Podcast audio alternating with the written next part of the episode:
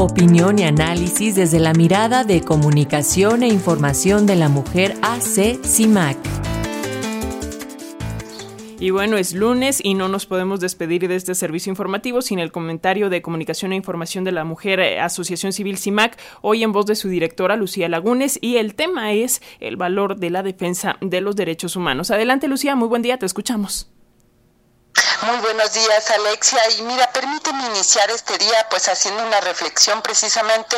a propósito del reciente proceso electoral que se vivió el día de ayer tanto en Coahuila como en el Estado de México, ya con los resultados dados a conocer hasta, eh, bueno, estos momentos, sabemos que se suma una mujer más a las gobernadoras de este país. Con, lo, con el virtual triunfo de Delfina Gómez, pues en el Estado de México llegamos a 10 mujeres gobernadora, gobernando simultáneamente, pues ni más ni menos que un tercio de las entidades que forman este país. Delfina llega a una entidad que en la historia reciente se identifica como de las más peligrosas para las mujeres y las niñas, mi querida Alexia, con dos alertas de género, uno por feminicidio y otra por desaparición de mujeres y niñas, con enormes retos derechos humanos para las mujeres y las niñas, especialmente en materia de igualdad y justicia. Delfina llega gracias también a la lucha de las feministas que han conquistado los derechos humanos para todas las mujeres y le toca, me parece, honrar este beneficio, lo cual implica que debe gobernar colocando en el centro de los derechos humanos y a las mujeres y las niñas mismas. Así que vamos a ver qué, qué ocurre, qué tan con tanto asume precisamente esta gobernadora lo que implica tener una herencia de este tamaño. Y por otro lado, no puedo iniciar mi comentario, mi querida Alexia, pues mandando también mi pésame a, a la familia de Ricardo Rocha. Eh, me parece que es una enorme pérdida de nuestro país y bueno, en su momento eh, Ricardo y Simac tuvieron una colaboración muy estrecha, fue de los periodistas también que abrió camino en los medios de comunicación tradicionales para colocar en la agenda informativa los derechos humanos de las mujeres. Así que eh, tenemos eh, pues una tristeza eh, quienes formamos parte de este gran gremio periodístico por esta pérdida de Ricardo Rocha. Y bueno, mi querida Alexia, no se puede, no se puede evitar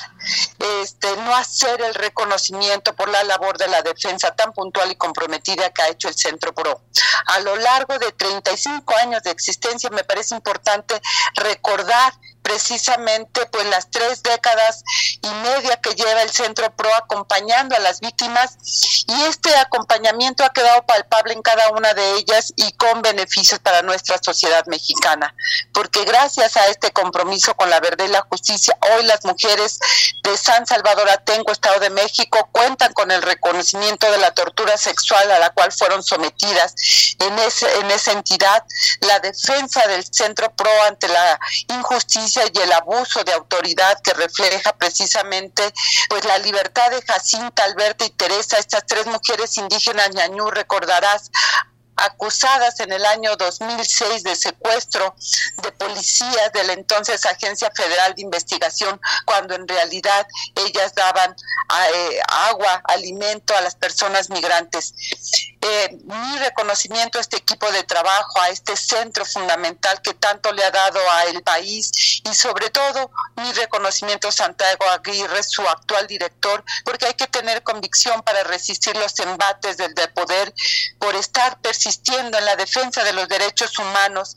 porque hoy viven un ataque indebido y desproporcionado desde la presidencia de la República que les coloca en una alta vulnerabilidad y por ello no hay que dejar pasar lo que está ocurriendo porque es parte de los costos que se pagan por defender derechos humanos en este país, porque acceder a la justicia en nuestro México cada día cuesta más y está llevando acciones desesperadas ante la sordera de las autoridades, como lo vimos la semana pasada con esta policía de Catepec, Viridiana, quien para hacerse oír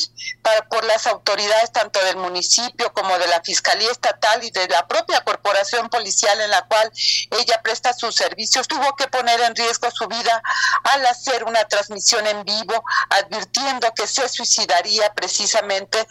por estar cansada ante la omisión de las autoridades para investigar su denuncia por acoso y hostigamiento sexual, que es uno de los delitos que más cuesta trabajo para las mujeres, que sea tomado en cuenta, que se investigue qué es lo que estaba pidiendo Viridiana y que se llegue precisamente a conclusiones dentro de los centros de trabajo y la sanción a quienes cometen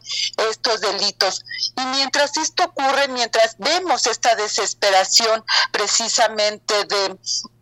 Viridiana, hay que decirlo que paralelo en una realidad alterna, pues eh, la Cámara de Diputados reformó la ley de la administración pública y con ello disminuyó como grave las violaciones a los derechos humanos de las mujeres. Y esto lo que implica es que también el acoso y el hostigamiento sexual se considera poco grave precisamente en la administración pública y estamos teniendo el ejemplo de Viridiana, que es un botón de muestra de lo que ocurre en muchos centros de trabajo. Hay que decir, mi querida Alexia, que de acuerdo con la Organización Internacional del Trabajo, más de la mitad de las mujeres que se ven obligadas a renunciar de sus empleos tiene que ver precisamente con el acoso y el hostigamiento sexual que ocurre. Este es el motor que orilla a las mujeres a que dejen sus empleos.